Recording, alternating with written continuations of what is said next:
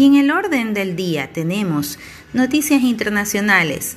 Estados Unidos preocupados por las consecuencias graves que tuvieron que enfrentar a causa del cambio climático esta semana, tres días después de que vientos huracanados arrasaron con una de las ciudades más importantes del país y de sus alrededores.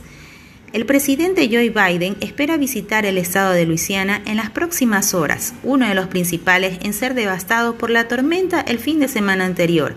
El cambio climático, visto en sorprendentes imágenes que recorren el mundo, alerta la necesidad de que el gobierno tome medidas más fuertes al respecto, que debe prepararse mejor para los sucesos meteorológicos extremos, ya que ha dejado como saldo 47 muertos en cinco estados al noreste del país.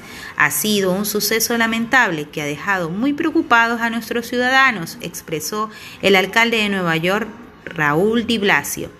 También hablaron los científicos que los huracanes y los tornados son un fenómeno recurrente en Estados Unidos, pero el calentamiento de la superficie del océano está contribuyendo a que las tormentas sean más poderosas, especialmente en ciudades costeras como Nueva York. El mandatario Joe Biden expresó en rueda de prensa que el huracán Aida y los incontrolables incendios forestales en el oeste del país son otro recordatorio del calentamiento global. Además dijo que es cuestión de vida o muerte y que tenemos que enfrentarlo juntos.